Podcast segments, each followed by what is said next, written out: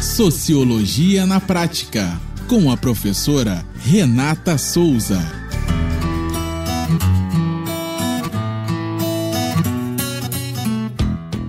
Olá, pessoas. Eu sou a professora Renata Souza e esse é mais um podcast do Sociologia na Prática. A nossa reflexão sociológica de hoje dá continuidade ao selo editorial Sociologia na Prática. O selo tem por objetivo incentivar outras mulheres a se empoderarem na escrita ou escreverem para se empoderar.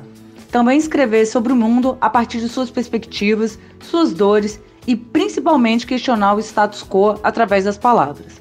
Nossa convidada de hoje é a Michelle Posmoser.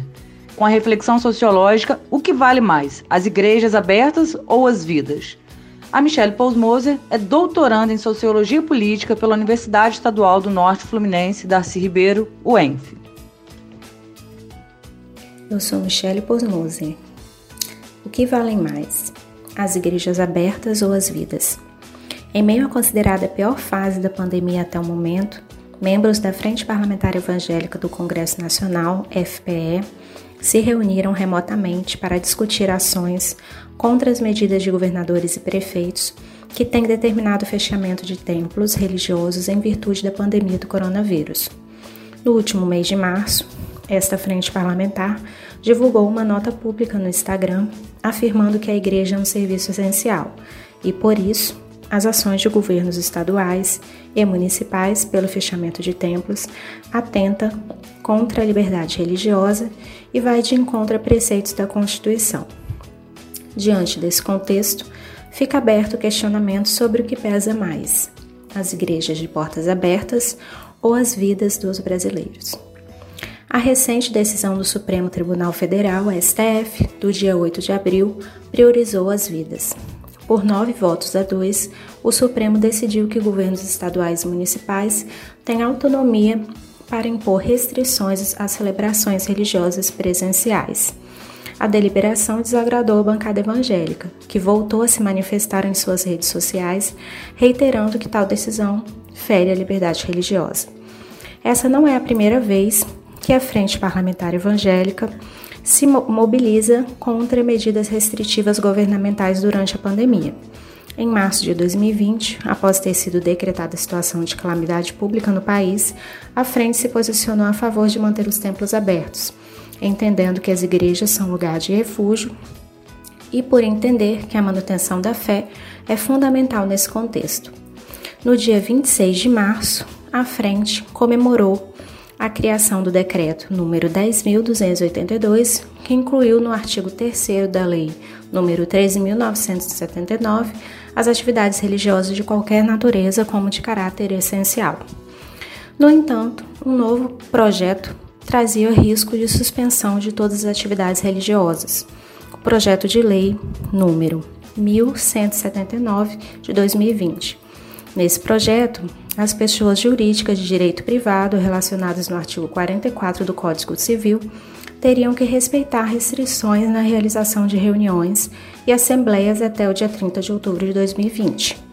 Tal proposta impactaria diretamente as igrejas, já que as organizações religiosas eram consideradas pessoas jurídicas de direito privado.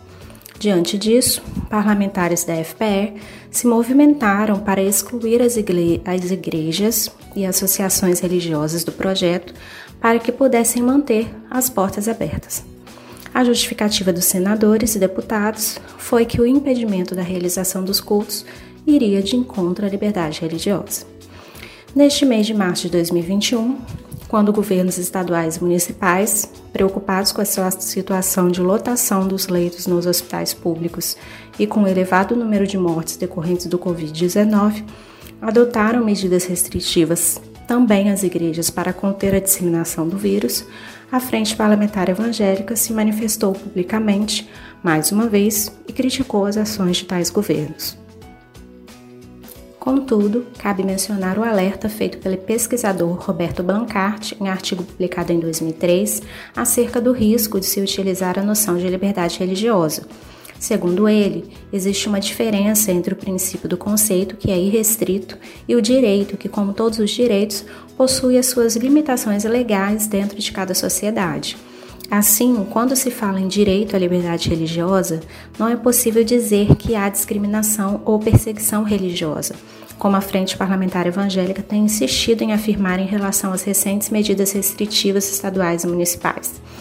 É importante citar ainda que o Pacto Internacional sobre Direitos Civis e Políticos respalda as ações de governadores e prefeitos. Segundo a legislação, não há discriminação quando o direito à liberdade religiosa for em prol da proteção de outros grupos. No inciso 3 do artigo 18, consta que a liberdade religiosa está sujeita apenas a limitações previstas em lei e que se façam necessárias para proteger a segurança, a ordem, a saúde ou a moral públicas ou os direitos e as liberdades das demais pessoas. Assim, pode-se concluir que é isto que prefeitos e governadores vêm tentando fazer ao decretar o impedimento de cultos religiosos em caráter emergencial proteger a população e impedir que mais pessoas fiquem expostas ao vírus. E, para a sorte do povo brasileiro, a maior parte dos ministros do STF chegou ao mesmo entendimento. Esse foi mais um podcast do selo Sociologia na Prática.